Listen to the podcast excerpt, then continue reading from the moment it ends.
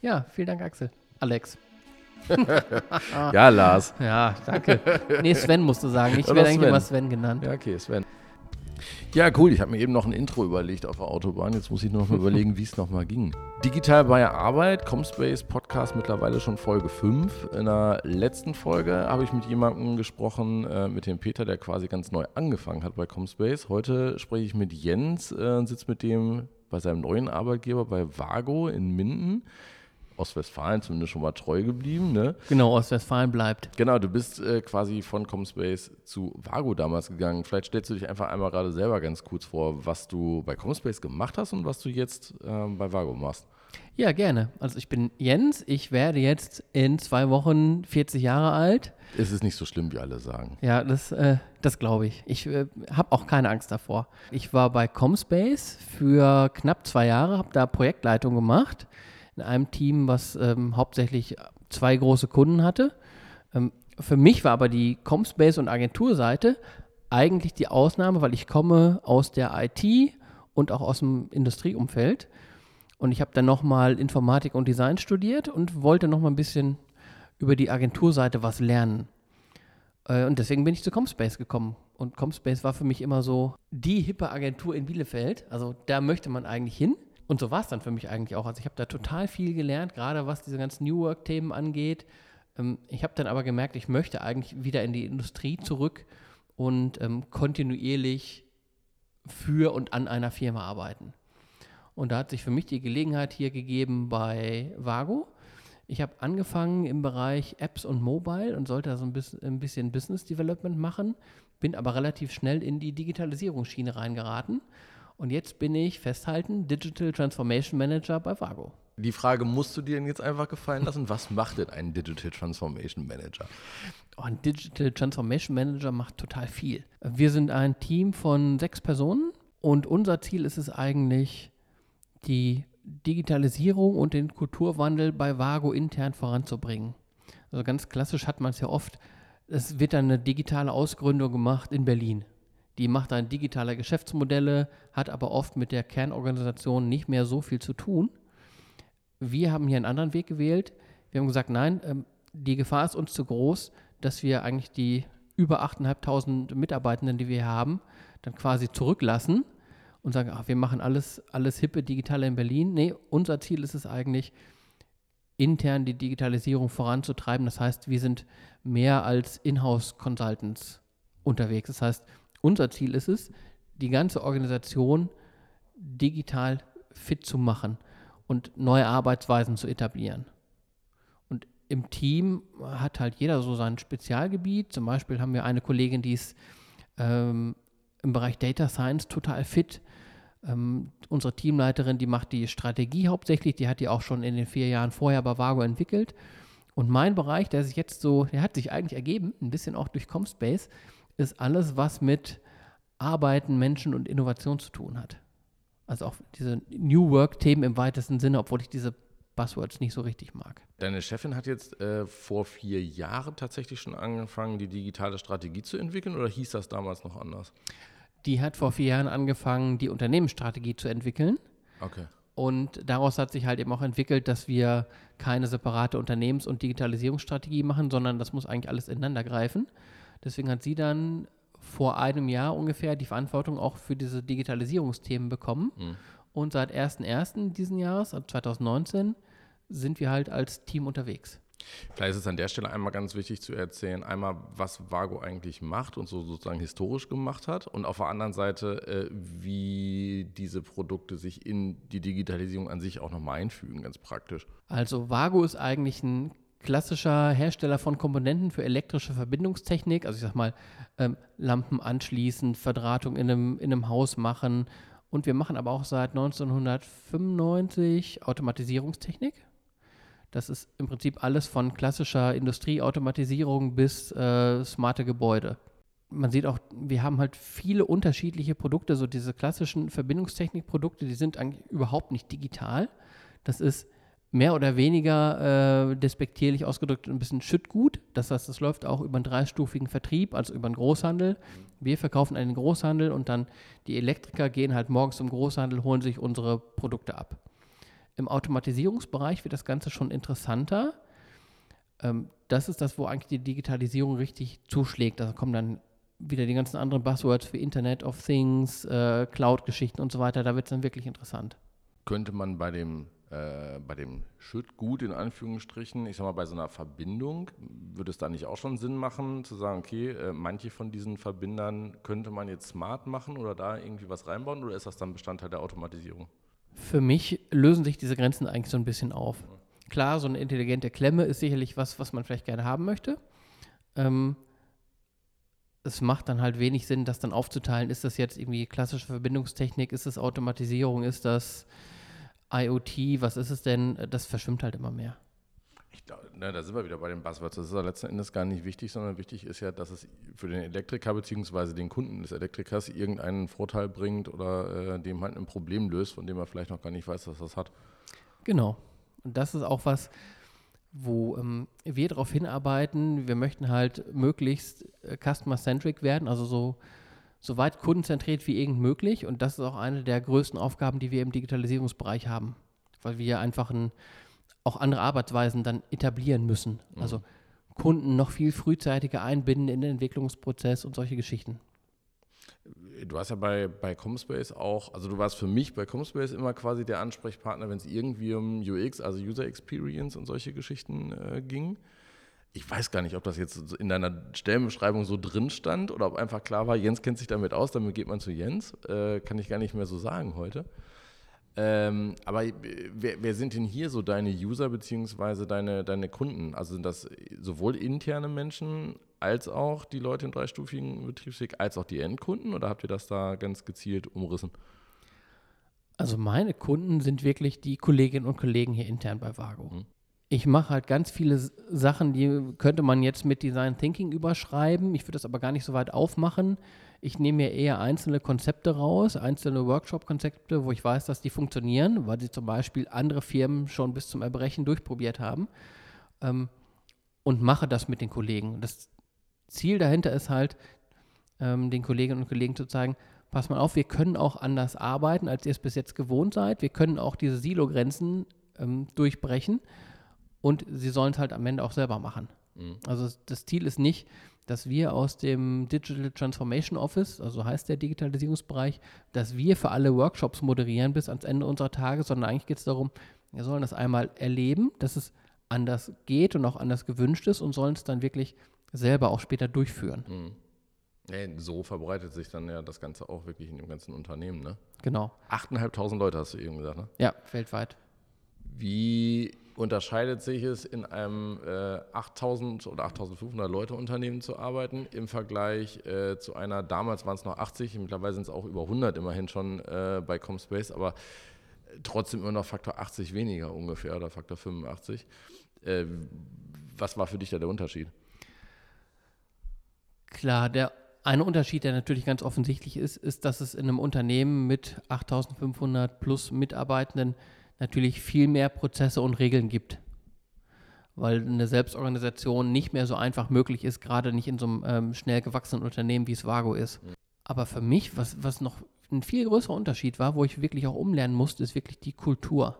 Bei Vago habe ich es immer so wahrgenommen, das ist eine Alles-Geht-Kultur, du musst es nur machen. Das heißt, wenn ich eine Idee habe, kann ich die im Prinzip auch umsetzen und damit starten. Mhm.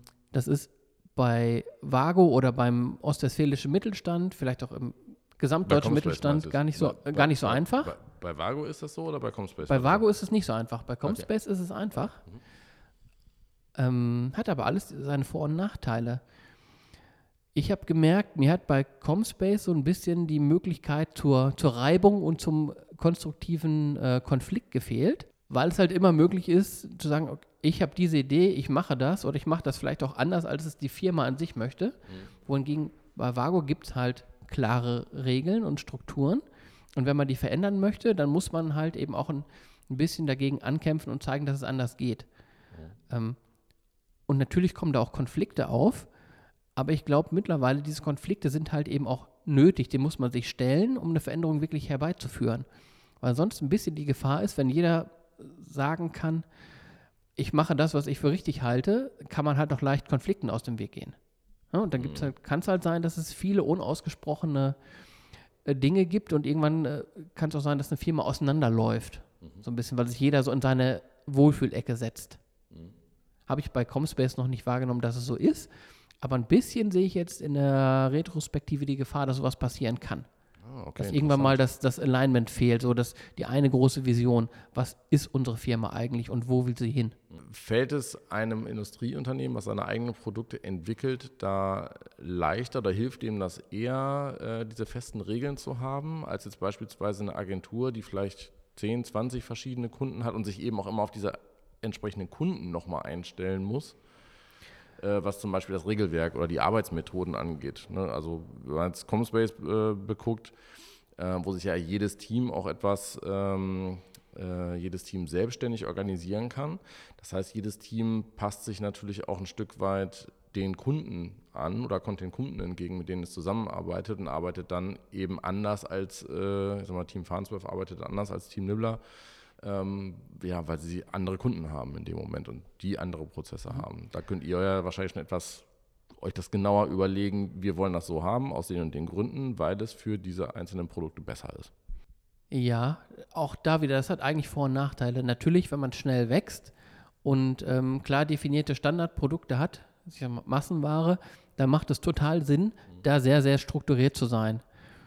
Das Problem ist nur immer wieder, was ich in der Industrie sehe, das schlägt dann über auf die gesamte Firma. Das heißt, dann sind auch die ähm, Bereiche total durchstrukturiert, die es eigentlich nicht sein sollten.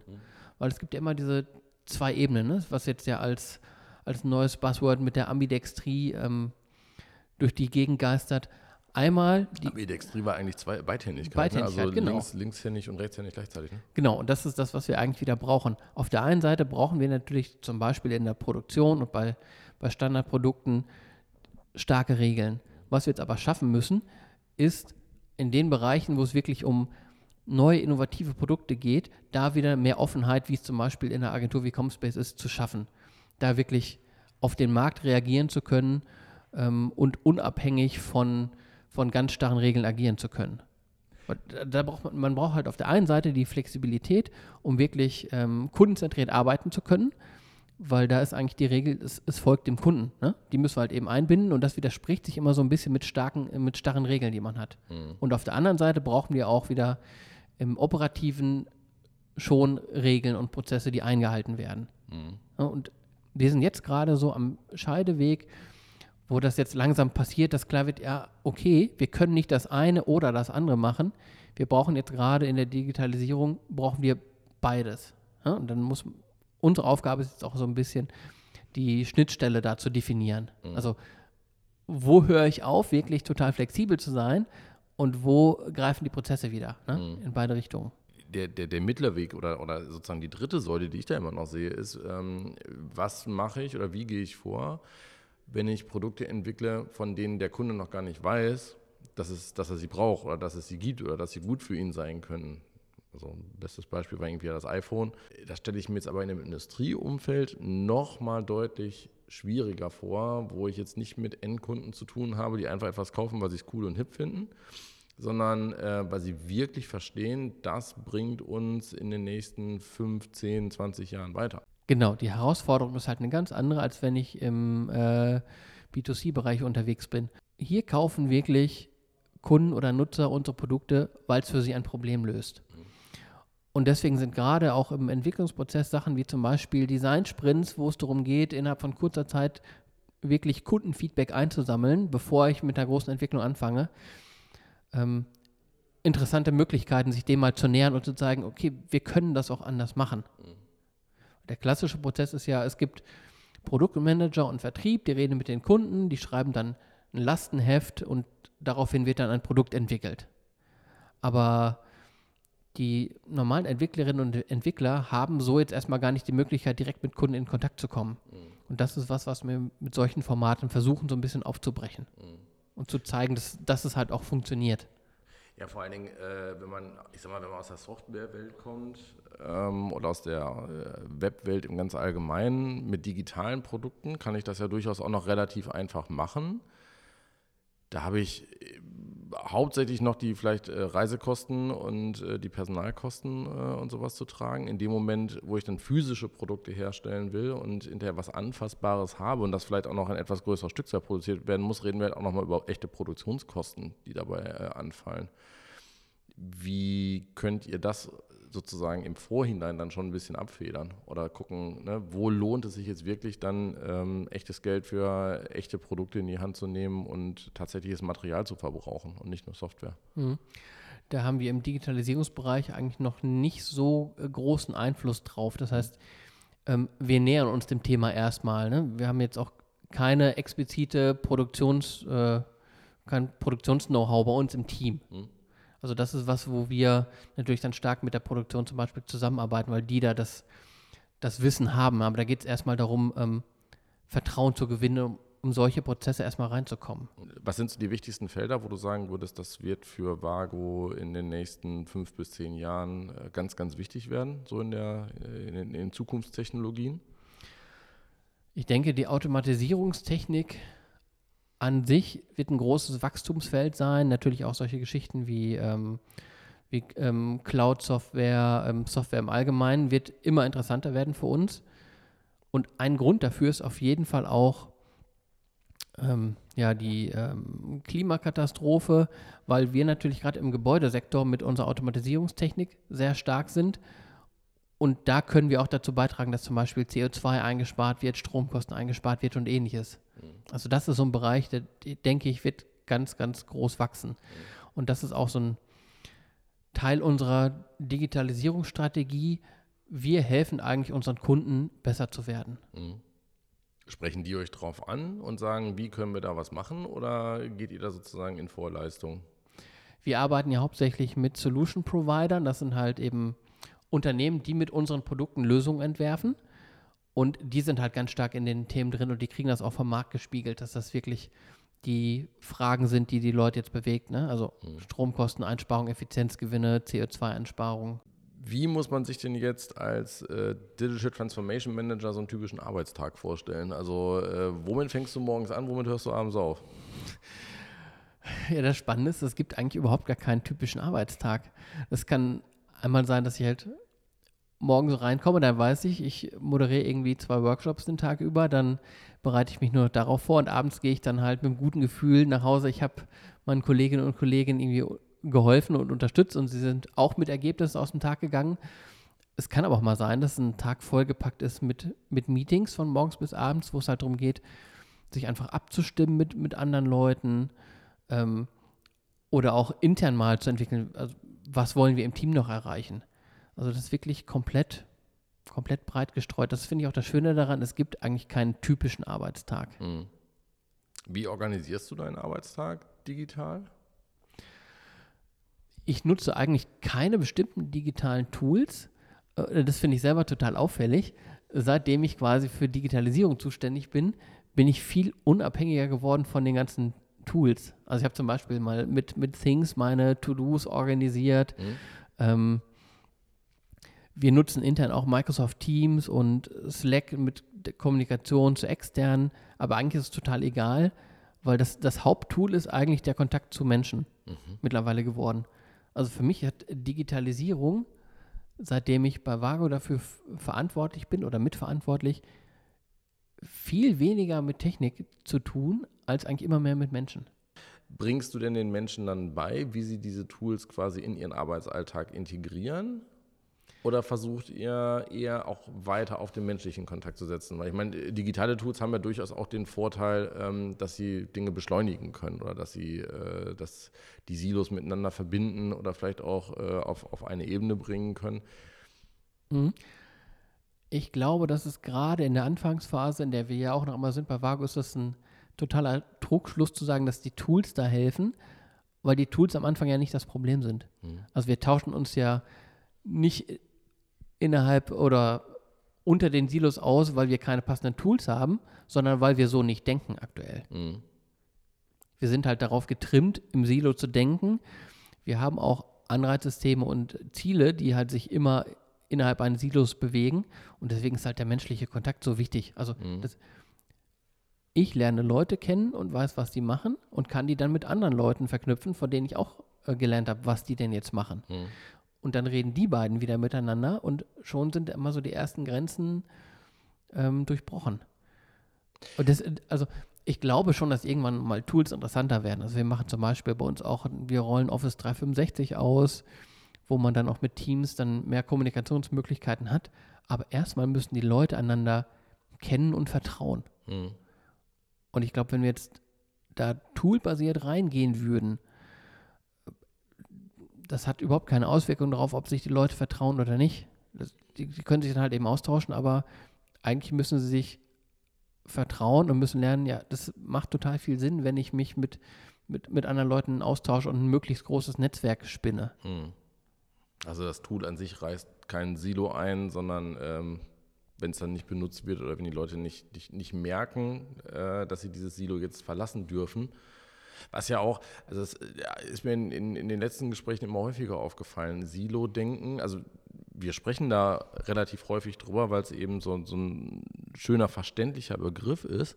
Aber es ist ja niemals jemand bewusst hingegangen und hat gesagt, wir stellen jetzt hier quasi imaginäre Silos hin und jeder darf sich nur darin bewegen. Das ist ja auch etwas, was über Jahrzehnte äh, in, in, Unternehmen einfach gewachsen ist, was ähm, wahrscheinlich auch nicht wirklich beeinflusst wurde, sondern ähm, es ist halt ein, ein menschliches Bedürfnis, quasi erstmal Seins zu beschützen vielleicht und äh, in, der, in der Abteilung oder in einem Unternehmensbereich. Also ich habe es mal von einem anderen Unternehmen in Bielefeld, großes Industrieunternehmen gehört, ähm, wo dann sozusagen die Ingenieure und die Physiker äh, ihren Schreibtisch abgeschlossen haben, damit kein Kollege da reingucken kann. Also das war in den 90ern, aber ne, das ist halt für mich immer so das Sinnbild von Silo-Denken, dass Leute wirklich vor dem Kollegen schon Angst haben, dass der eine Idee klauen könnte und die Schubladen zuschließen. Ja, ganz, ganz klar. Und wir haben natürlich als Menschen auch immer die Tendenz, uns einer Gruppe zuzuordnen automatisch, mhm. äh, die ja dadurch besteht, dass ich mich von anderen Gruppen abgrenze. Also da kann man jetzt keinem persönlichen Vorwurf machen. Das ist wirklich, wie du gesagt hast, das ist halt über Jahrzehnte gewachsen und wir haben das so gelernt. Und das muss man sich auch immer wieder vor Augen führen. Ich war früher selber sehr zynisch, was andere Menschen angeht. Mhm. Ich dachte, ah, ja, mit denen kannst du nichts machen, die wollen nichts. Ähm, aber das ist nicht so. Ich glaube, dass schon die meisten Menschen, die würden gerne wollen. Wir haben sie halt nur so äh, erzogen, dass sie es nicht tun. Mhm.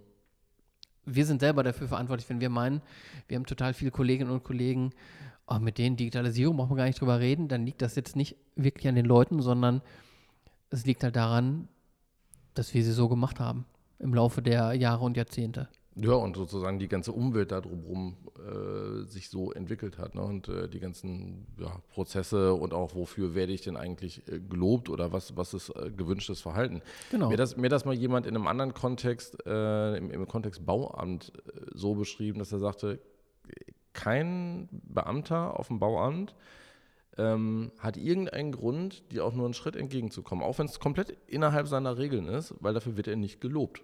Oder dafür wird er keine Beförderung kriegen. Wenn er sich aber genau an die Regeln hält und vielleicht noch die Regeln und äh, ähm, Anforderungen äh, oder Vorschriften des Landes und des Bundes noch mit dazu zieht und es noch komplizierter macht, kann er sich eher profilieren, als wenn er dir, als er eigentlich seinen Kunden, irgendein Zugeständnis macht.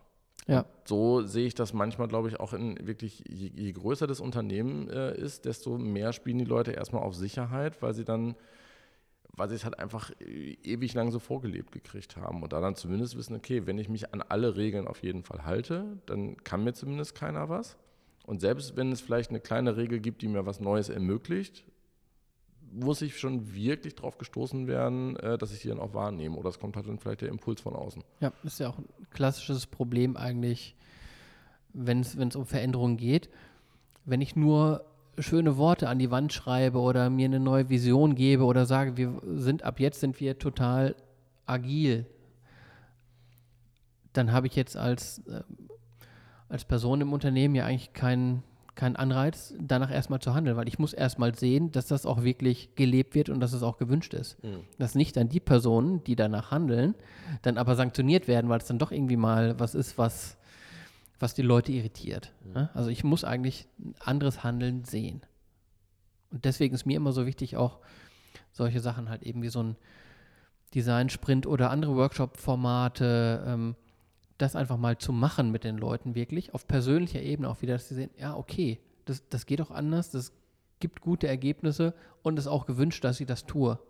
Ja? Und ich sehe dann, ah, guck mal, die haben das anders gemacht. Hm, wäre vielleicht für mich auch mal was. Ich probiere es doch einfach mal aus. Mhm. Ja, das muss man halt tatsächlich erlebt haben. Das äh, muss man nicht erzählt kriegen oder irgendwo in einem Video sehen oder so. Das, da muss man dabei gewesen sein. Ne? Genau, deswegen bin ich zum Beispiel auch, ähm, was Design Thinking angeht, immer skeptisch, je nachdem, wie es gelebt wird. Wenn ich zum Beispiel einfach Design Thinking Übungen mache mit Leuten, damit sie mal gesehen haben, wie das so funktioniert, glaube ich oder habe ich auch erlebt, dass das nicht den gewünschten Effekt hat. Man hat dann mit den Leuten irgendwie einen Workshop gemacht, die haben mal gesehen, was man so machen könnte. Wir haben jetzt aber nicht an einem konkreten Problem der, der Leute gearbeitet. Das heißt, sie haben noch nicht erlebt, dass es für sie wirklich einen Mehrwert hat. Ja. Und dann wenden sie es nicht an und dann haben sie es nach zwei Wochen auch wieder vergessen. Mhm. Ne, da hat man mal irgendwie einen schönen Workshop verbracht, wo alle sagen, ach ja, das war ja ganz nett. Aber eigentlich hat man noch keinen Mehrwert geschaffen. Hast du ein Beispiel, über das du äh, sprechen kannst, wo ihr so einen Mehrwert dann plötzlich geschaffen habt, wo du vielleicht auch selber überrascht gewesen bist, äh, was da aus einem Workshop entstanden ist? Ja, ich kann mal ein Beispiel nehmen von dem Design Sprint. Ich glaube, den haben wir noch gar nicht definiert. Ne? Was ist, wir reden hier über Design Sprint, haben noch gar nicht gesagt, was es eigentlich ist. Stimmt, also Design Thinking, Design Sprint, äh, mal kurz zu erklären, wäre wahrscheinlich ganz sinnvoll.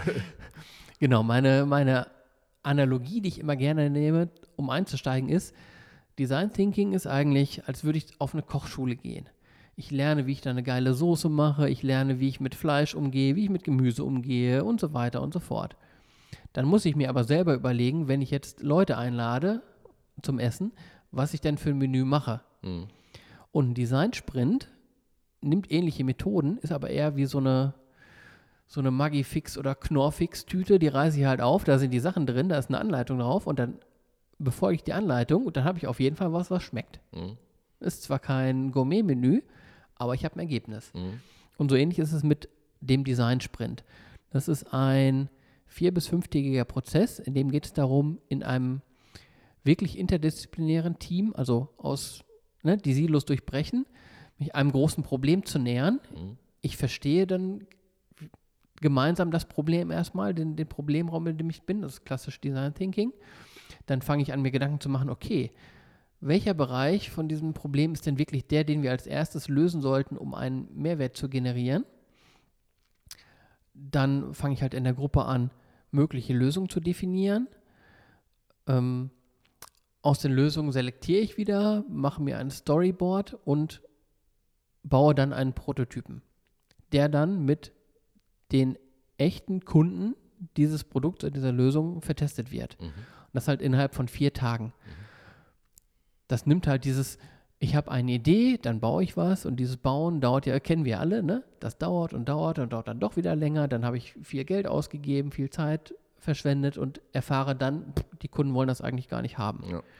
Und so habe ich diesen, diesen Cycle von, ich habe eine Idee, ich priorisiere das, ich teste es innerhalb von vier Tagen und habe dann schon ein vernünftiges Feedback. Mhm. Und ein Bereich, wo wir das zum Beispiel auch mal gemacht haben, ich kann natürlich keine Details verraten, was dann rausgekommen ist, aber da ging es um das Thema Kundenklassifizierung. Ich habe halt im Unternehmen ganz viele Stellen, die in irgendeiner Art eine Klassifizierung von Kunden benötigen, um Entscheidungen zu treffen. So, jeder Bereich hat aber eigentlich seine eigenen Anforderungen daran, wie jetzt so ein Kunde klassifiziert wird. Und da haben wir halt eben auch in einem Design-Sprint uns dem genährt und haben am Ende wirklich eine Lösung gefunden, ähm, die eine wirklich gute Basis war, um dann in der Entwicklung zu starten. Mhm. Und was für mich daran so interessant war, wir haben wirklich alles dabei gehabt, von Produktion über Vertrieb, ähm, aus dem Digitalisierungsbereich, aus dem Data Science-Bereich hatten wir Leute dabei. Und gerade die Leute, die am skeptischen waren und gesagt haben, ja, okay, dann setzen wir uns jetzt halt hier ein paar Tage zusammen, aber pff, was soll das denn bringen, außer bunte Zettelchen kleben? Das waren am Ende halt die größten Befürworter von sowas, mhm. die gesagt haben, das ist ja total krass, dass wir jetzt innerhalb von vier Tagen so ein großes Problem, an dem wir schon lange dran sind, uns dem mal genähert haben und schon mal eine vernünftige Lösung gefunden haben. Mhm. Und das ist immer so für mich das, wenn das so funktioniert, und das funktioniert eigentlich immer, sonst würde ich das nicht machen, weil ich habe ich eben schon gesagt, ich mache eigentlich nur Sachen, von denen ich mir ziemlich sicher bin, dass die funktionieren. Also ich muss nicht das Rad neu erfinden. Ja. Das ist halt das, wo, ach, das ist so richtig, richtig schön, wenn man dann das Feedback kriegt.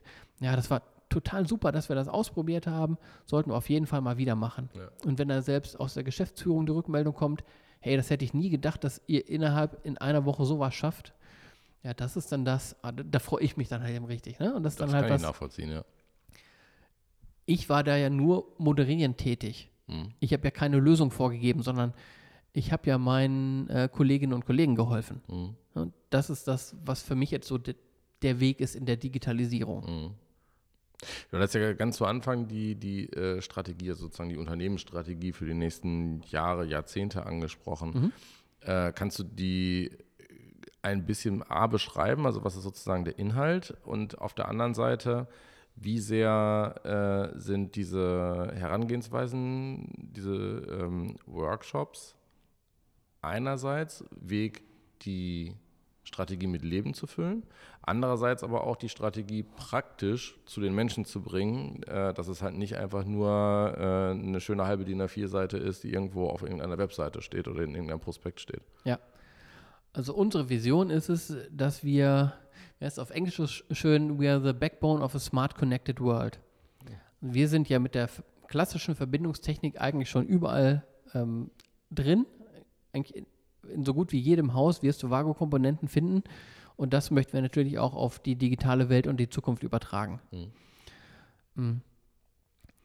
Unsere Digitalisierungsstrategie sieht dabei vor, dass wir halt alle Bereiche beeinflussen müssen. Also wir können nicht sagen, wir gehen nur in neue digitale Geschäftsmodelle rein oder wir gehen nur auf den Kulturwandel, ähm, wir machen nur eine Cloud-Strategie, sondern wir müssen eigentlich wie bei so einem Piano alle Tasten irgendwie spielen. Ne? Es nützt nicht, auf einer einzelnen Taste rumzuklimpern, sondern wir müssen irgendwie Akkorde spielen, die sich dann ne, harmonisch ergänzen.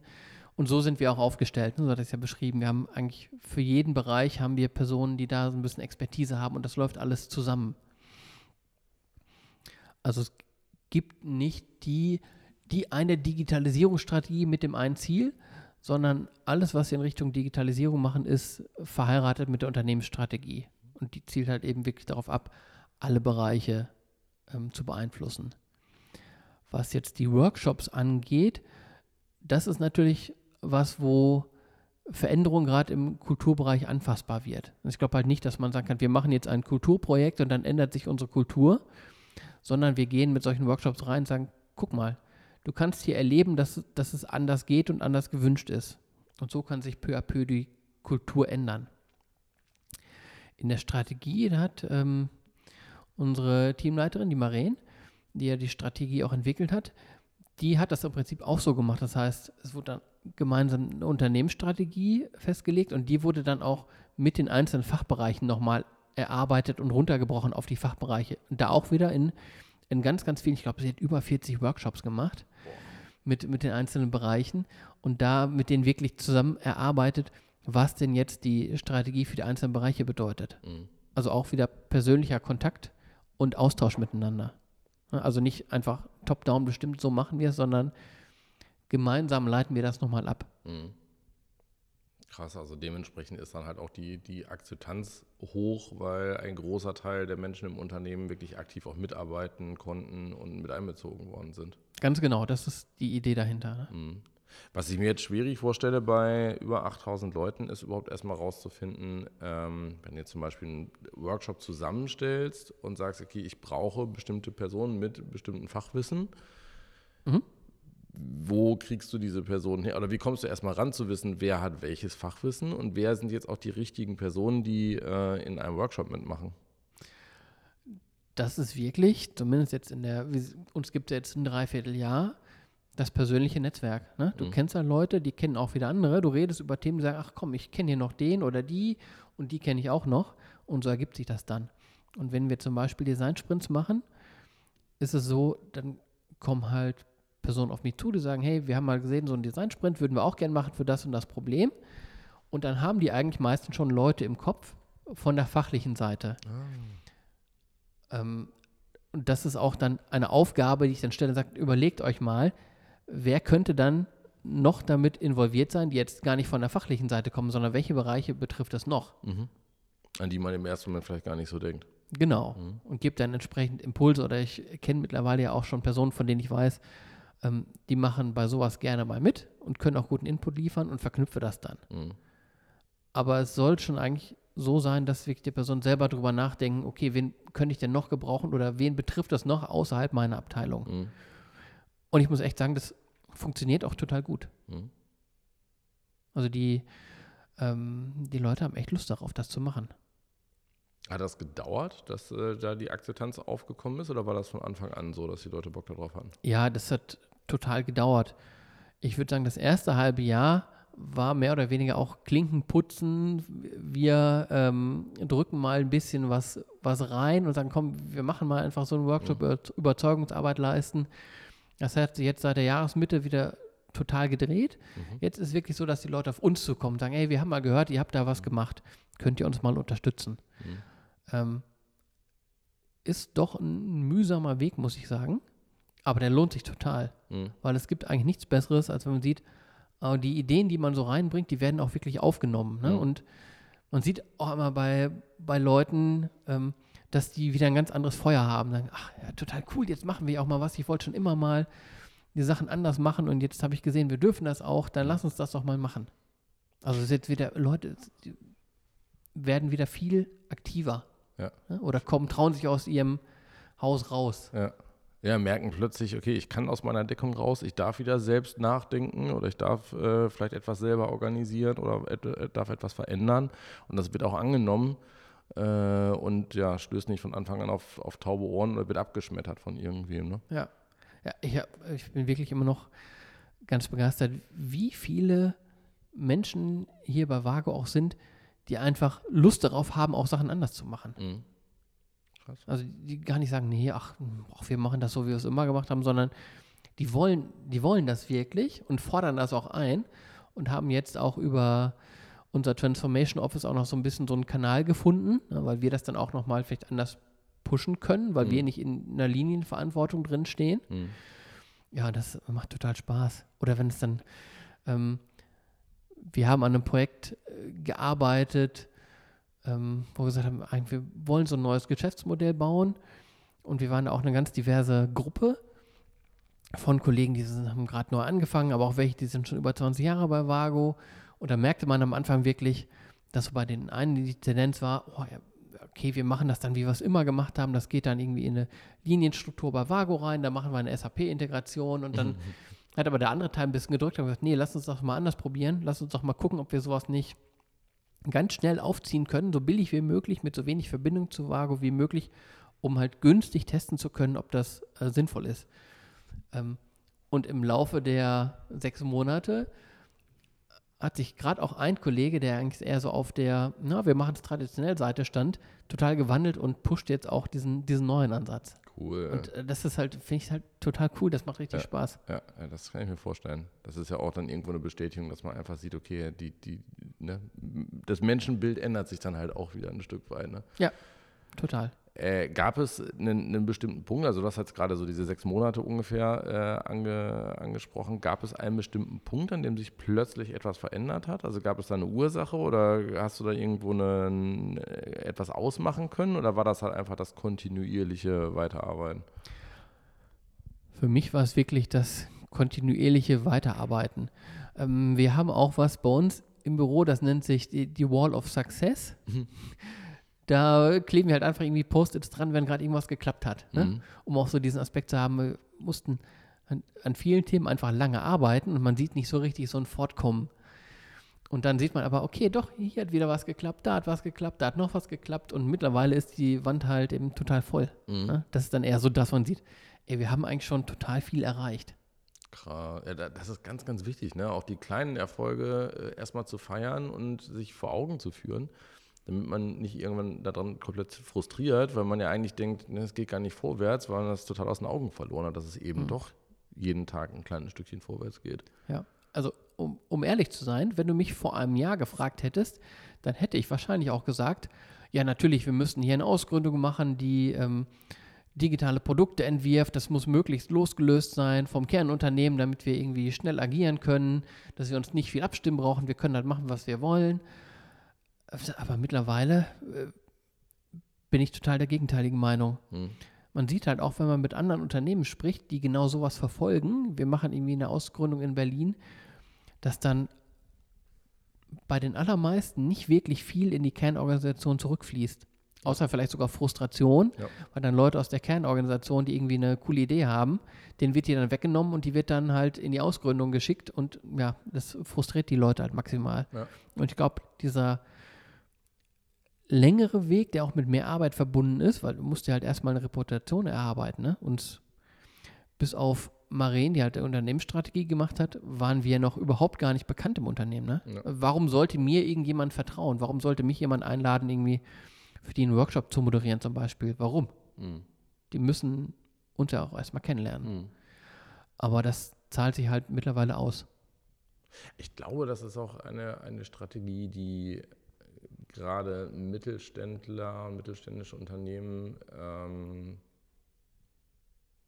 sehr gut verstanden haben und auch sehr, sehr weiter pushen. Also sei es jetzt Miele, die ihren, ihren Innovation Campus quasi in Gütersloh da äh, mitten reingebaut haben, damit halt auch jeder, der dran vorbeiläuft, sieht, was da passiert und dahin gehen kann.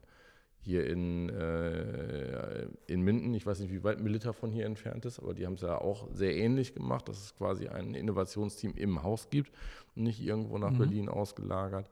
Äh, Klaas hat es ähnlich gemacht, äh, obwohl die auch ein, ein Startup sozusagen haben, was sich im Unternehmen entwickelt hat. Und irgendwann waren die tatsächlich an einem Punkt, dass sie schon einen gewissen Erfolg erreicht haben, dass sie da wohl überlegt haben, okay, mach, gründen wir es jetzt aus und gehen nach Berlin. Für die war dann die Entscheidung, die Akzeptanz im Unternehmen ist schon so groß, wir brauchen jetzt aber den Input von außen und es ist einfacher und geht schneller für uns, die Leute in Berlin zu finden, als die von Berliner Hasewinkel zu holen. Äh, dass die dann tatsächlich diesen Schritt gemacht haben. Aber äh, ich glaube, grundsätzlich ist vor allen Dingen für den Anfang und um das Unternehmen zu verändern, ähm, kannst du, außer um dir vielleicht ein paar, paar Inputs oder einen, ja, ein paar Impulse zu holen, ähm, musst du es einfach von, von intern und wirklich zu Hause machen, weil sonst verändert sich ja nichts. Sonst genau. sind das halt irgendwie, ja, das sind halt die da hinten in Berlin, die haben sich irgendwas ausgedacht. Damit schafft man keine Akzeptanz, ne? Ja, nee, sehe ich ganz genauso. Ne? Das sind die in Berlin, die haben sich irgendwas ausgedacht und die verstehen ja auch unser Geschäft eigentlich gar ja. nicht. Ne? Ich muss denen immer nur Input geben, ich kriege aber eigentlich nicht so viel zurück. Ja. Und da sind wir hier in Ostwestfalen eigentlich schon auf einem total guten Weg. Mhm. Das merkt man auch. Wir sind jetzt seit Mitte des Jahres auch im Pioneers Club in Bielefeld. Das ist ja ähm, so ein äh, Coworking Space und in dem sich ähm, einerseits Startups aus der Region, aber auch etablierte Unternehmen treffen und gemeinsam arbeiten, sich gemeinsam austauschen.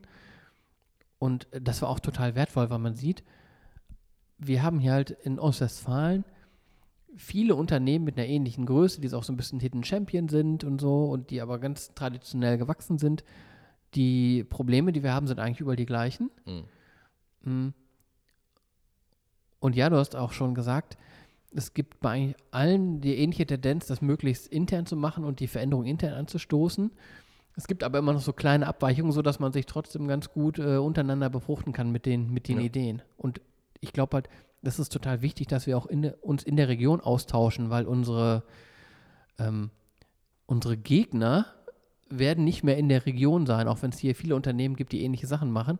Das wird eher auf dem Weltmarkt stattfinden. Und mhm. für uns ist halt der Weg auch äh, hin zu mehr Offenheit und zu mehr Kooperation untereinander und voneinander lernen. Und ich, ich glaube, dass das gerade, also ich kenne jetzt nicht so viele andere Wirtschaftsregionen in Deutschland so gut, dass ich mir anmaßen würde, das beurteilen zu können. Aber ähm, ich, ich bin relativ davon überzeugt, dass gerade Ostwestfalen so einen Vorteil hat, den man auch dem, dem Silicon Valley einfach nachsagt. Äh, innerhalb von einer Stunde Autofahrt kannst du einfach jeden CEO von einem großen Unternehmen persönlich erreichen. Das, das kann Ostwestfalen einfach leisten. Ne? Und äh, ich sage mal, hier können sich Leute ins Auto setzen und sagen, okay, wir gucken uns mal an, wie Oetker das macht, wie Schüko das macht, wie Phoenix Kontakt oder äh, darf ich die überhaupt sagen? Ja.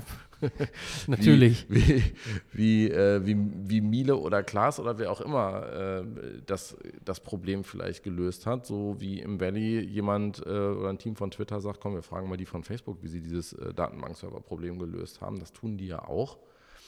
Und das ähm, ist, glaube ich, auf einer B2B und auf einer Industrieebene nochmal sehr viel wertvoller, wenn man also dieses,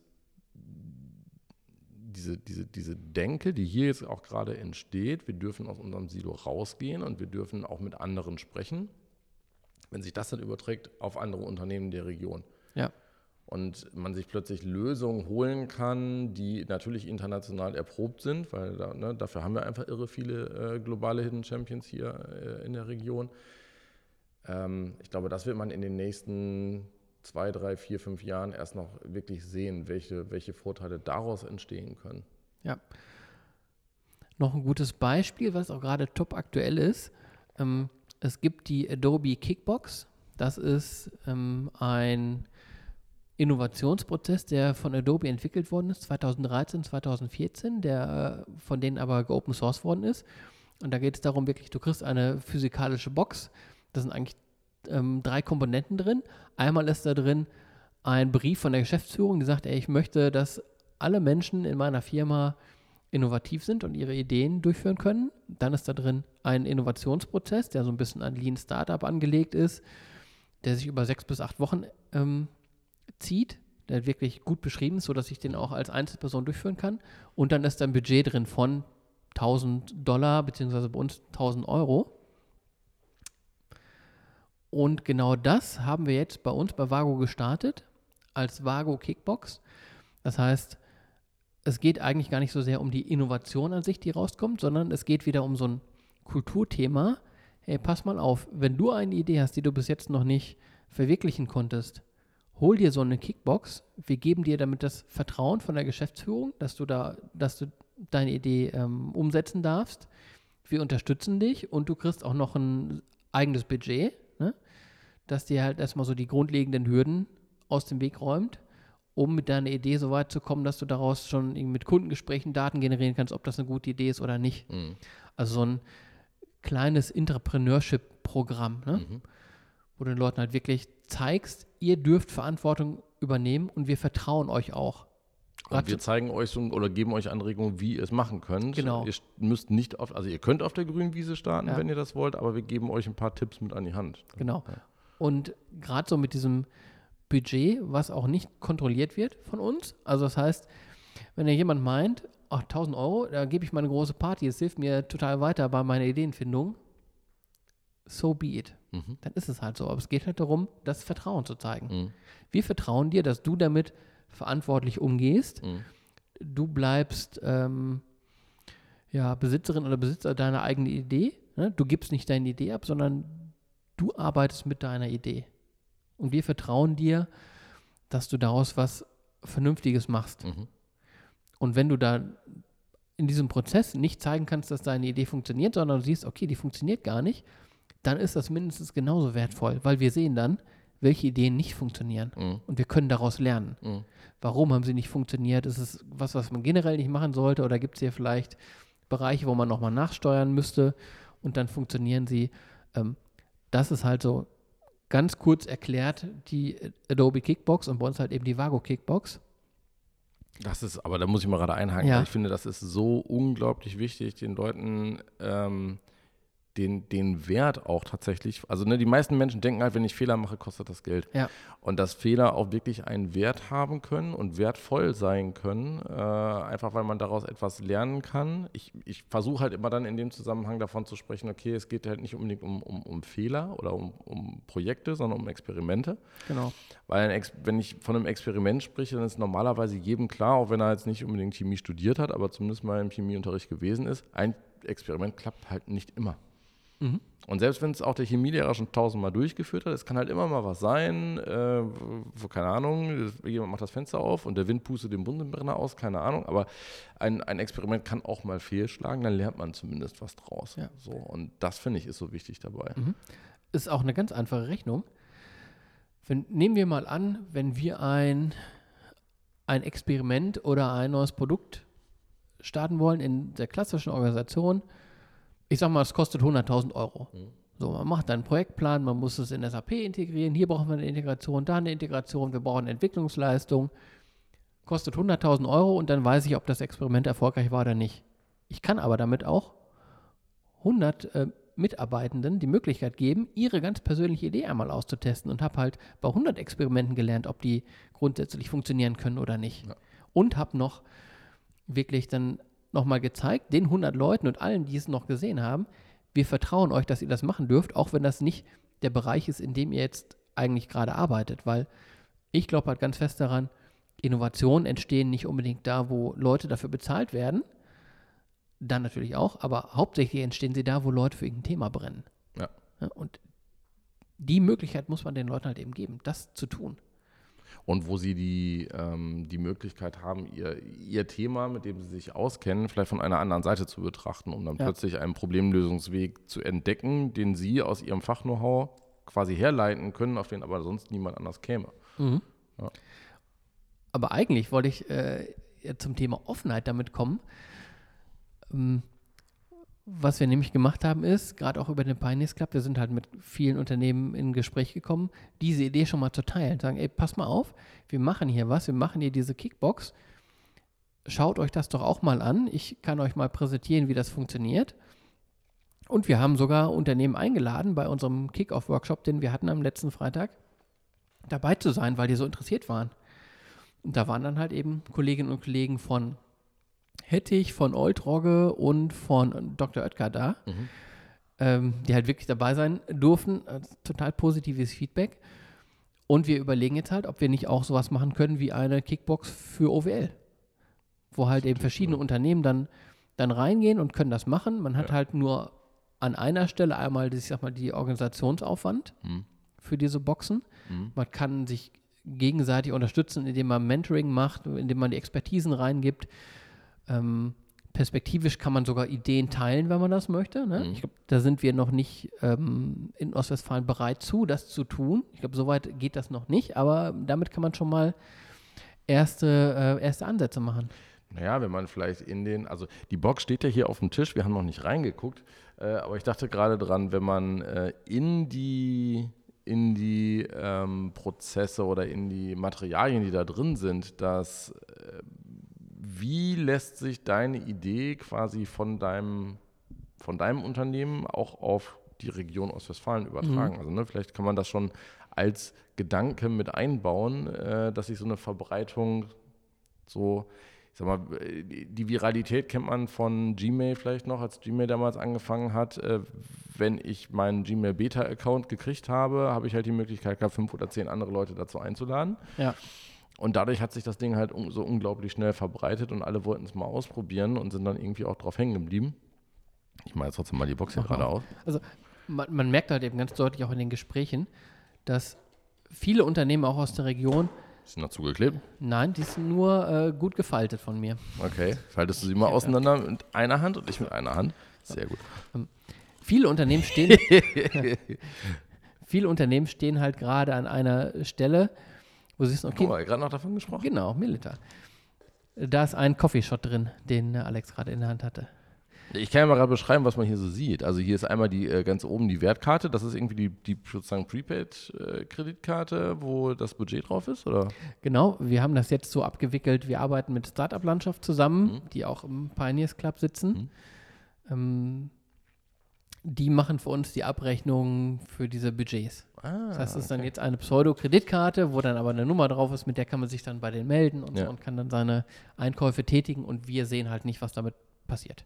was mir auch das- besonders wichtig war. Dass es so tatsächlich anonym äh, Ja. ist, wofür das Oh, ausgegeben wird. ähm, ein, ganz, ein Aspekt, den ich ganz, ganz, ganz wichtig finde, ist, wir haben zum Beispiel bei der Bewerbungsphase für diese Testphase auch explizit keine Ideen abgefragt. Hm? Weil es geht halt, klassischerweise sammelt man Ideen ein, bewertet die und die, die dann per Bauchgefühl durchkommen, die werden dann gefördert. Aber genau da wollen wir ja weg von kommen. Hm. Die Leute mussten nur sagen, hey, das bin ich, ich möchte gerne eine Kickbox haben.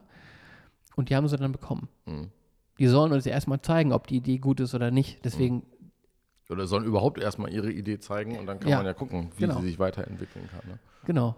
Ja, es geht halt äh, darum, das explizit zu vermeiden, weil sonst sitzt du halt immer mit denselben Leuten, die du, die du quasi als innovativ ähm, im Kopf hast, zusammen. Ne? Ja. Und interessanterweise, wir sind jetzt gestartet mit 24 Personen. Von denen waren es jetzt nur drei oder vier, die ich vorher auf dem Schirm gehabt hätte. Ach krass. Ja. Also es waren tatsächlich dann über 20, die sich sozusagen Ja. äh, völlig überraschend gemeldet haben und gesagt Genau. haben, ich mache da mit. Ja, wo ich gesagt hätte, das hätte ich jetzt nicht vermutet, dass sie sich melden. Aha. Also total spannend. Okay. Also wir haben hier drin, äh, lies mich, das ist wahrscheinlich der Brief von der äh, Geschäftsführung, in dem das Ganze drin steht. Genau, Äh, von unserem warum und geschäftsführenden. Gesellschafter. Dann haben wir hier geht es los, äh, eine, ein, ein Stapel mit diversen Karten, auf dem äh, ja, der ganze Prozess und so beschrieben wird, wie das Ganze funktioniert. Erforschen sehe ich da, wachsen, beginnen, ganz wichtig, erste Karte. Ja. Es beginnt mit der Motivation sozusagen, die man Ja. erstmal nochmal definieren soll, warum möchte ich das machen. Dann haben wir das schlechte Ideenbuch. Ja, weil Al- Alles rein erstmal. Genau, und Ohne, ohne. Bewertung wahrscheinlich. die meisten guten Ideen haben wir erstmal so als dumme Ideen angefangen. Ja. Ne? Wo du denkst so, ey, nee, das kann ich doch nicht machen. Doch, probier's doch mal. Dann äh, der mittlerweile sich in Deutschland immer weiter verbreitende Sharpie. Mhm. Zwei Blöcke mit Post-its. Eine Tüte, ein Ziploc-Beutel mit Es gibt nur eine Lösung, finden wir es heraus. Ja. Und dann diverse Lego-Steine. Ist das, äh, gibt es Ja. quasi eine Aufgabe dazu, die Ja, man da- da- damit lösen soll? Dazu gibt es eine Aufgabe. Ah. Und zwar haben wir das bei Oltrogge gesehen, bei einem Workshop. Das sind äh, sechs Lego-Teile, Mhm. gelbe und rote. Und ein Teil, das hat Augen. Und wenn man im Workshop halt zusammen ist, dann nimmt man halt, kriegt jeder diese sechs Teile und dann ist die Aufgabe, bau daraus mal in einer Minute eine Ente. Ah. Und man wird dann ganz schnell sehen, dass auch wenn es fast 100 Leute sind, dass es so gut wie keine Enten gibt, die sich doppeln. Also es gibt total viele Varianten, aus diesen sechs Teilen eine Ente Krass, zu bauen. echt? Und das ist mega interessant, dass das so, jeder denkt für sich, ja, ist doch klar, wie man daraus eine Ente baut, das kann ja gar keinen anderen Weg geben. Doch, es gibt total viele andere Wege. Das ist ja witzig. Ja, und das haben wir halt in dem Kick-Off-Workshop dann auch nochmal gemacht. Ja. Ja, finde ich immer ganz gut und sagen, nee, es gibt nicht die eine Lösung, die du im Kopf hast, es gibt noch ganz, ganz viele andere Lösungen, ne? Mach dich mal ein bisschen frei. Jetzt, jetzt äh, würde ich gerne eine Galerie mit den ganzen Enten sehen, die daraus gebaut sind. Dann haben wir hier äh, so ein äh, Kartenset, Cardset Business Model Innovation. Ist Genau. das quasi zum Legen oder äh, wie muss man sich das vorstellen? Das ist von der Uni St. Gallen abgeleitet. Die haben es halt mal wissenschaftlich untersucht, was gibt es überhaupt für Geschäftsmodelle. Und es gibt im Prinzip, äh, sagen die es, mit 55 Geschäftsmodellmustern, wie zum Beispiel Freemium oder kostenpflichtige Add-ons, ne? Mhm. nochmal Käse extra bei Mhm. Burger King. Mit 55 von diesen Businessmodellen kannst du über 95 Prozent der Unternehmen eigentlich darstellen. Und du kannst ja dann halt eben einfach mal so ein, zwei, drei Karten ziehen aus diesem Kartenspiel. Mit Businessmodellen kannst du mir überlegen, deine Idee, wie würde jetzt aussehen, wenn ich da diese unterschiedlichen Businessmodellvorschläge mit einbaue? Ah, Wie würde mein Unternehmen jetzt aussehen, wenn ich zum Beispiel Freemium mache? Mhm. Ja. Also quasi äh, erstmal ein kostenloses Produkt rausgeben, wo dann Ja. die weitere Nutzung was kostet nach 14 Tagen oder wo äh, besondere Features dann was kosten extra und so. Genau. Oder wie würde es aussehen, wenn ich auf einmal in Franchising denke? Ja. Ja, okay, dann habe ich hier, sehe ich hier Business Model Canvas. Genau, ne? Business Model Canvas darf nicht fehlen. Und Approach Competition, was ist das? Das ist auch eine andere Darstellung von so einem Business Model Canvas, wo es auch nur, es geht nur So darum, ein NLBC-Modell. Genau. Need, Need, Benefits, Approach und Competition. Also es Ja. ist eine etwas andere Darstellung, ne? Genau, es geht halt darum, um sich deutlich zu machen, was ist eigentlich ähm, an meinem Produkt der Vorteil, wie sieht überhaupt der Markt aus, was Mhm. gibt es für Konkurrenten, äh, wie gehe ich damit an den Markt, ne? um einfach mal ein komplettes Bild zu kriegen. Ja. Und dann äh, ganz wichtig, deswegen muss ich eben so äh, lachen, von Melitta den Coffee Shot Wake Up, einen äh, quasi Mhm. kalten Espresso in der Flasche äh, und Gepa Schokolade, das sind die aus Herford, oder? Ja. Also ihr habt hier Von Weinrich werden die produziert aus Ja. Herford. Also alles regional. alles regionale Nervennahrungsprodukte, Genau. die äh, noch mit dazukommen. Sehr, sehr cool. Zucker und Koffein braucht halt äh, jeder und jeder. Ja, da kommt man nicht drum rum. Und die Leute haben jetzt äh, am Freitag diese Boxen sozusagen ausgehändigt gekriegt und Mhm. sind dann nach Hause gegangen oder haben die direkt angefangen, damit was zu machen? Nee, die sollten erstmal damit nach Hause gehen, sich damit erstmal ein bisschen beschäftigen. Mhm. Und jetzt in der Woche haben sie halt angefangen. Mhm. Ja, und wir machen das dann so, dass wir wöchentliche Webmeetings machen, wo man zusammenkommen kann, sich austauschen kann. Wir machen aber natürlich auch Einzelworkshops Mhm. aus dem DTO heraus. Dass wir, wir gehen da auch zum Beispiel ein Business Model Canvas. Das werden die meisten Leute nicht kennen, mit denen gehen wir dann da durch. Ja. Ja. Und am Ende gibt es halt eine, ja, einen, einen Pitch-Tag Mitte Dezember, wo die ganzen ähm, Ergebnisse präsentiert werden. Mhm. Heißt auch, nicht nur die Leute, die in Anführungszeichen erfolgreich durchgekommen sind und die es validiert haben, sondern auch die Leute, die sagen, ja, meine Idee, die hat gar nicht so richtig funktioniert, die soll auch präsentiert werden. Mhm. Und können dann erklären, äh, warum oder genau. was sie rausgefunden haben, warum es möglicherweise nicht funktioniert hat. Es muss halt, die Leute sollen halt gleichberechtigt eine Bühne kriegen. Ne? Mhm. Das ist wieder das Fehlerkultur-Ding. Ja. Weil es ist kein Fehler, wenn ich da irgendwie in Stufe 3 nicht weiterkomme, sondern ich habe dann gelernt, dass das nicht funktioniert. Ja. Und das müssen wir halt alles sichtbar machen und transparent machen. Ja. Ja, ich meine, vor allen Dingen ist das ja auch, äh, ist das eine einmalige Aktion oder wird es dann quasi eine zweite, eine dritte, eine vierte Runde äh, mit den Kickboxen geben? Das ist jetzt unsere Pilotphase sozusagen. Mhm. Ähm, aber wir möchten im nächsten Jahr damit starten, das äh, kontinuierlich zu machen. Und dann wird es auch nicht mehr so sein, dass wir immer Leute sammeln, um dann eine Runde zu starten, sondern die Idee dahinter ist eigentlich, dass wir das weltweit ausrollen bei Vago und sagen, wenn du eine Idee hast, sag Bescheid, du bekommst so eine Box, wir stellen dir noch eine Plattform zur Verfügung, die dich unterstützt und du kannst selber in deinem eigenen Tempo zu deiner eigenen Zeit da durchgehen. Das heißt ja auch, die Leute, die äh, vielleicht in der ersten Box festgestellt haben, bei Stufe 3 bin ich nicht weitergekommen, wenn die äh, dann wieder mitmachen, haben die ja an für sich schon einen Vorteil, weil sie gelernt haben, was zumindest schon mal nicht funktioniert. Genau. Ne? Also das dann zum zweiten oder zum dritten Mal zu machen und sich immer näher an seine, an seine Idee oder seine Idee immer wieder zu, zu pivoten und ein bisschen anders äh, aufzustellen, mhm. kann ja dann durchaus von Vorteil sein. Das heißt, ich bin ja nicht raus, äh, weil eine Idee nicht geklappt hat, oder? Nee, es ist nicht so, dass du das nur einmal machen darfst und dann hast du dein Los quasi verspielt, sondern du könntest dir theoretisch dann auch noch eine und noch eine und noch eine nehmen. Mhm. Ähm, genau, genauso ist es gedacht, und was ich natürlich total super finden würde, ist, wenn die Leute, die dann schon einmal teilgenommen haben, dass die dann auch als Mentorinnen und Mentoren für die, die dann später diese Box machen, auch ein bisschen zur Verfügung stehen. Ne? Also, dass sich da auch so ein ja, bisschen klar. ein äh, Innovatorinnen-Netzwerk dann auch aufbaut. Ja. Das könnte natürlich auch interessant sein, wenn wir sowas offener machen für die gesamte Region, ne? dass man sich auch untereinander wirklich so, so ein Mentoring gibt. Da fallen mir zwei Sachen zu ein. Äh, also eine Frage erstmal zu der Box. Gibt es eine, ein, ein, ein, keine Ahnung, einen Prozess oder eine Vorgehensweise, wenn jemand nach einer Woche schon feststellt, vielleicht, wie es funktionieren könnte?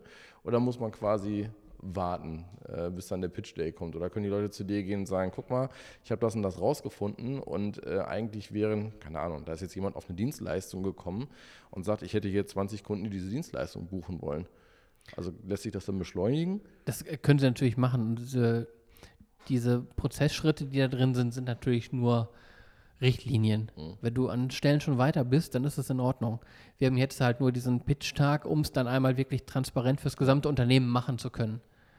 Aber eigentlich ist es egal, wenn du in drei Wochen fertig wärst, dann würdest du halt dann deine Idee schon pitchen vor Leuten, wo du denkst, okay, die könnten mir vielleicht eine Anschlussfinanzierung geben oder mir ähm, Arbeitszeit dafür freischaufeln. Klar. Mhm.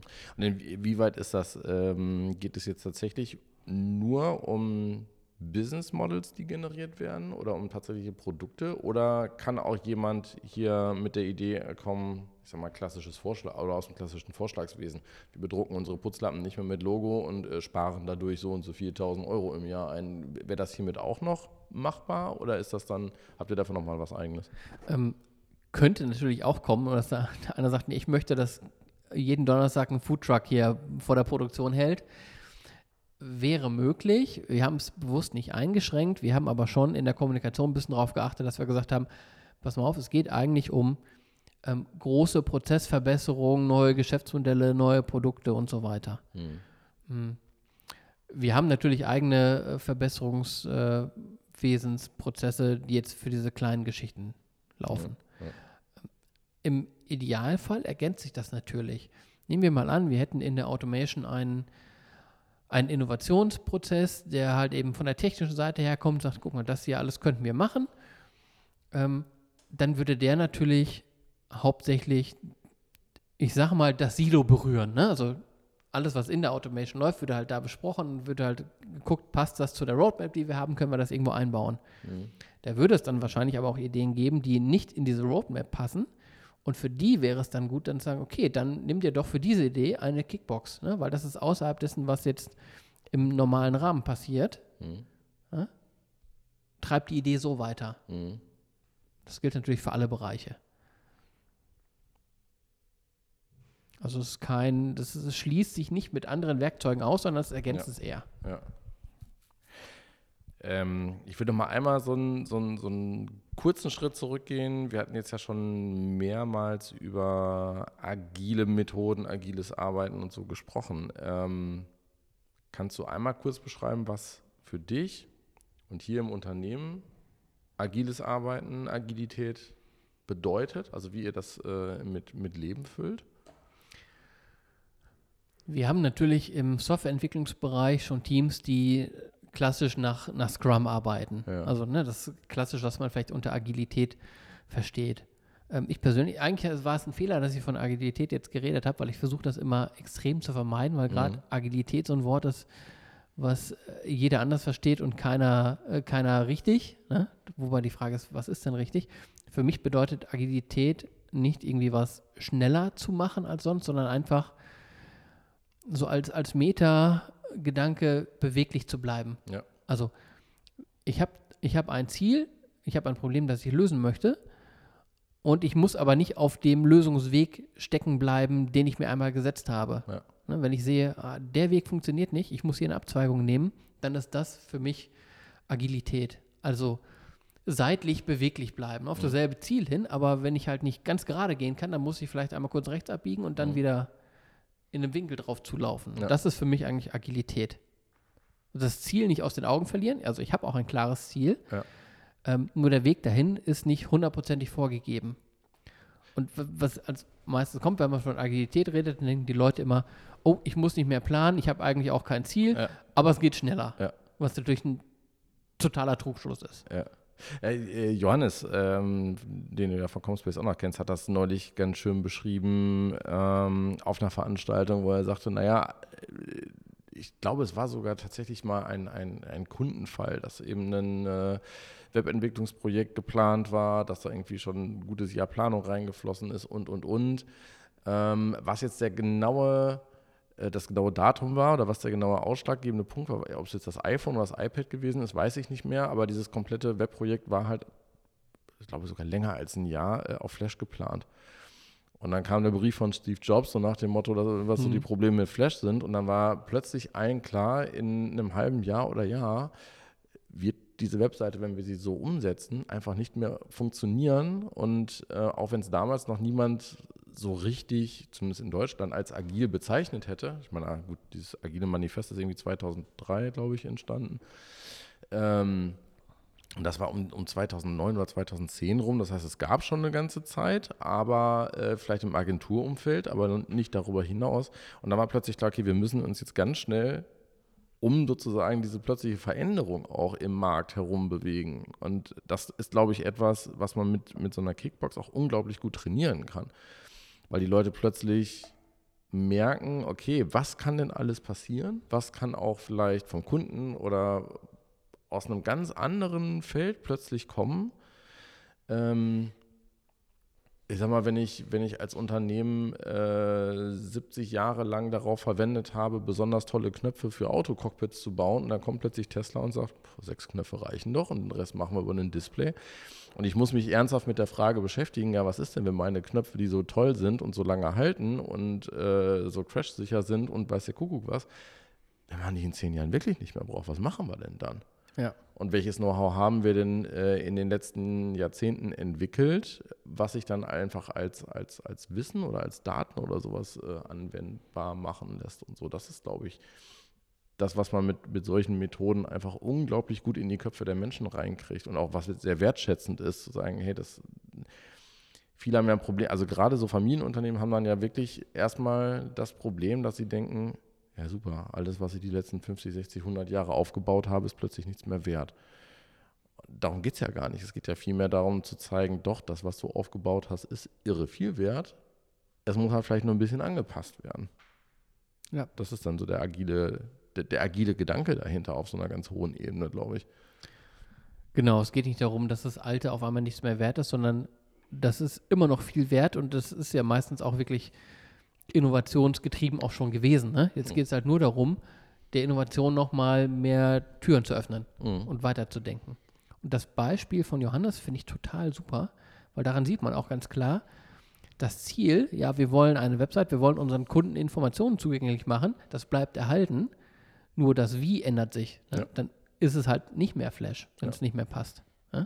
Und keiner von den direkt Beteiligten konnte eigentlich ja was dafür, weil es konnte halt einfach keiner vorhersehen, dass plötzlich eine eigentlich sehr fortschrittliche und klar auch oft kritisch betrachtete Technologie, aber die einfach viel möglich gemacht hat im Web, dass die wirklich innerhalb von Monaten äh, komplett in die Bedeutungslosigkeit geschubst wird. Das, äh, außer diejenigen, die wirklich ganz tief im Thema drin waren, äh, konnte das ja kaum jemand vorhersehen. So. Ja. Und das kann, glaube ich, in so vielen Bereichen heutzutage passieren.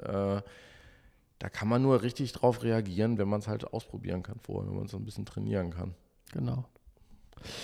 Ähm, hast du aus dem, sag mal, aus den letzten aus den letzten neun Monaten so einen richtig schönen äh, Fail noch, den du berichten kannst, wo du sagen kannst, boah, da sind wir echt vor eine Wand gelaufen, äh, ich kann nicht alles erzählen, aber äh, das äh, soll jetzt nicht andere entmutigen, sondern vielmehr äh, zeigen, okay, bereitet euch vielleicht auf äh, diese Gegenargumente vor oder auf diese Hürden oder lief alles glatt?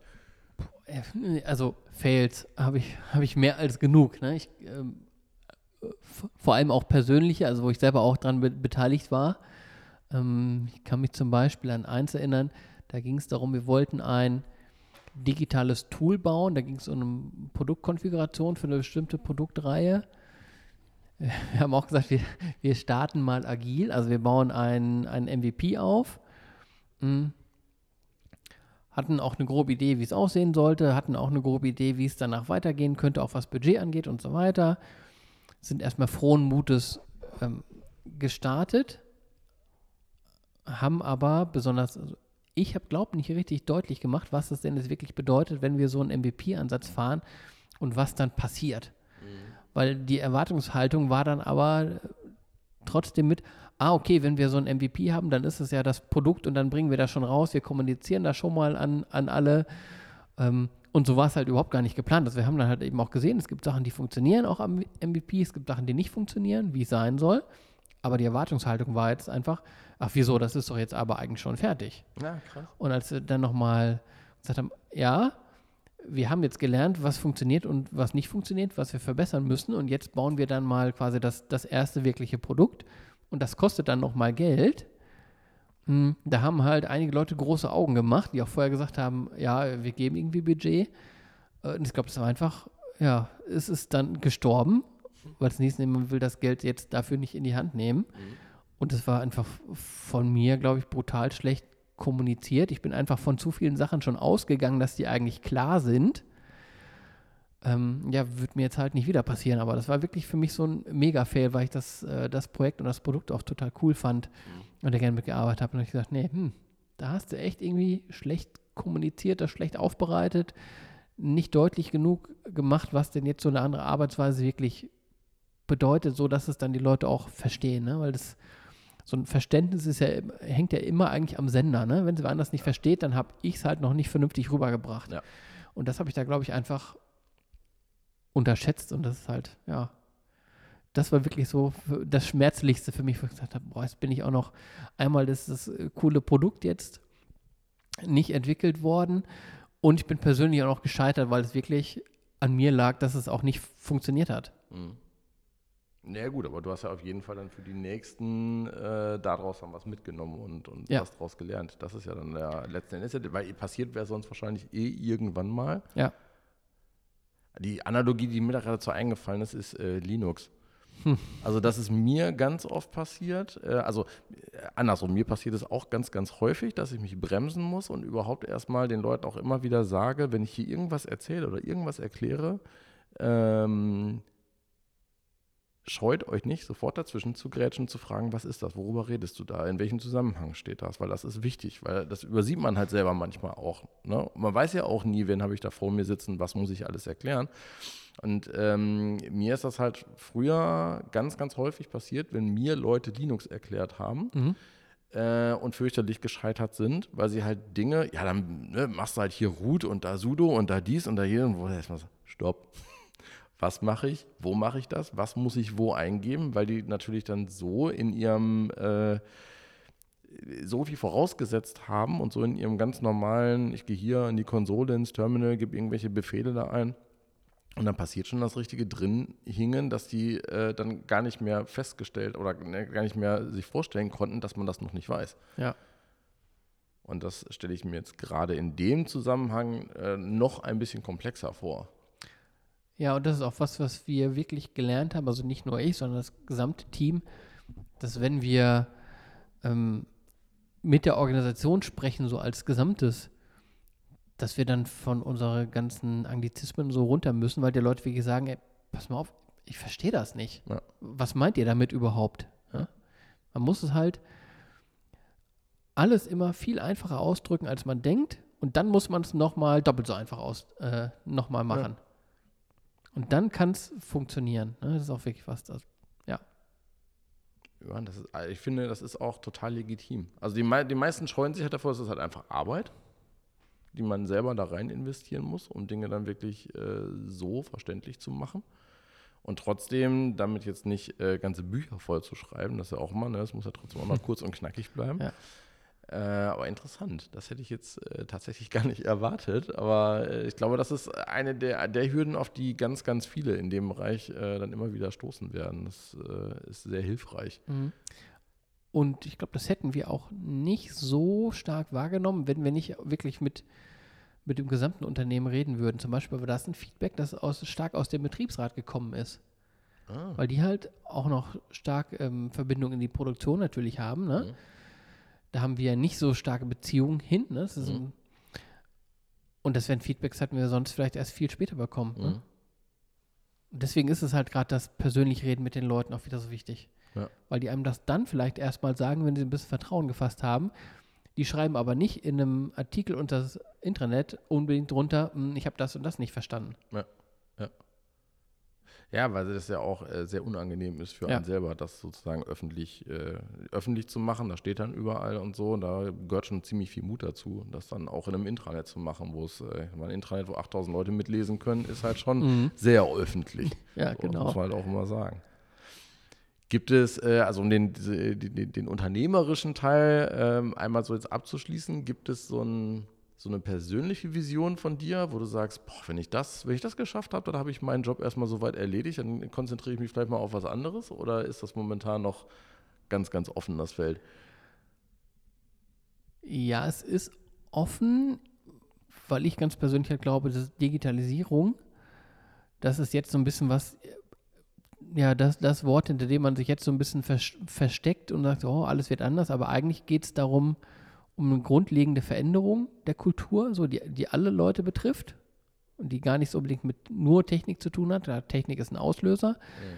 Ähm, sondern es geht darum, sich ganz grundlegend zu ändern und das wird noch, also das ist halt ein stetiger Prozess. Ne? Ja. Das Einzige, was äh, beständig ist, ist die Veränderung. Ich weiß nicht mehr, von wem es war, aber es fällt mir dazu ein.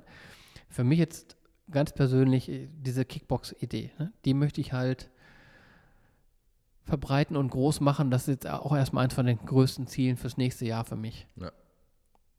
Da wirklich, äh, wirklich Traktion zu, zu kriegen und das weiter zu verbreiten, weil das ist halt für mich ein super Instrument, wo sich halt ganz viele Punkte auch treffen, die mit Kultur zu tun haben. Ne? Sei es das Vertrauensthema, andere Arbeitsmethoden, wo man halt mit ganz vielen Leuten dann wirklich ins Gespräch kommen kann. Ja intern und auch extern. Das ist so das, wo ich gerade so am, am, meisten für brenne. So, ich da kann ich jetzt persönlich den äh, größten Beitrag leisten für Vago.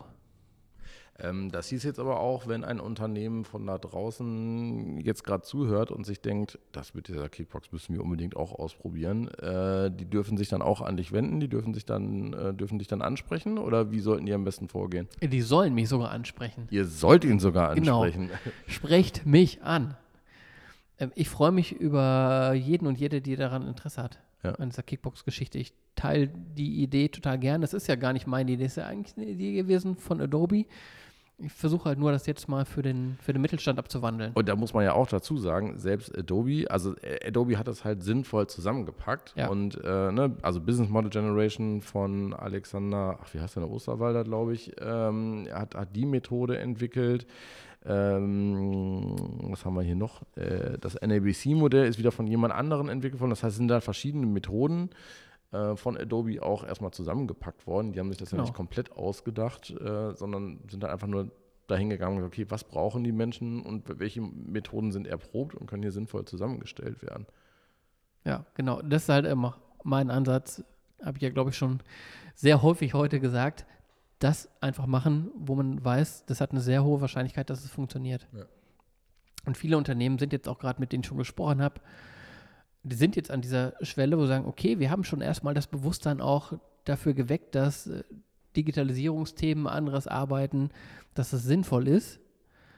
Und wie machen wir damit jetzt weiter? Ne? Für, für die könnte auch gerade so eine Kickbox wirklich auch so ein Stein des Anstoßes sein, womit man viele Themen halt eben erschlagen kann oder damit dann ins, ins Gespräch kommen kann, auch intern. Mhm. Deswegen glaube ich, gibt es da auch aktuell schon ein relativ großes Interesse dran. Äh, wo finden die Hörer denn noch mehr über, über dich und über Vago? Also wo kann man noch lesen, äh, was du so tust, was Vago so tut, was du für Vago machst? Der beste Kontaktpunkt ist erstmal für mich auf jeden Fall LinkedIn. Hat sich jetzt so zum, zum Netzwerk meiner Wahl entwickelt. Ah. Natürlich auch auf der Vago-Webseite, vago.de. Und ansonsten am liebsten im persönlichen Gespräch, schickt mir eine Nachricht. Wir können uns gerne mal treffen, wer Interesse an einem Austausch hat. Im Pioneers Club versuche ich auch immer ein, zwei Mal in der Woche zu sein. Da trifft man sich auch. Also bevorzugt ist jetzt aktuell gerade wirklich das persönliche Gespräch. Die eine Frage noch zum Pioneers Club. Was macht ihr da tatsächlich? Also was, äh, du sagst, du bist ein bis zweimal die Woche da. Wer mhm. ist da sonst noch von euch anzutreffen? Gibt es ein bestimmtes Projekt, was ihr im Pioneers Club ähm, noch immer mitnehmt, um dann dort daran zu arbeiten? Oder ist das die Kickbox? Was macht ihr da?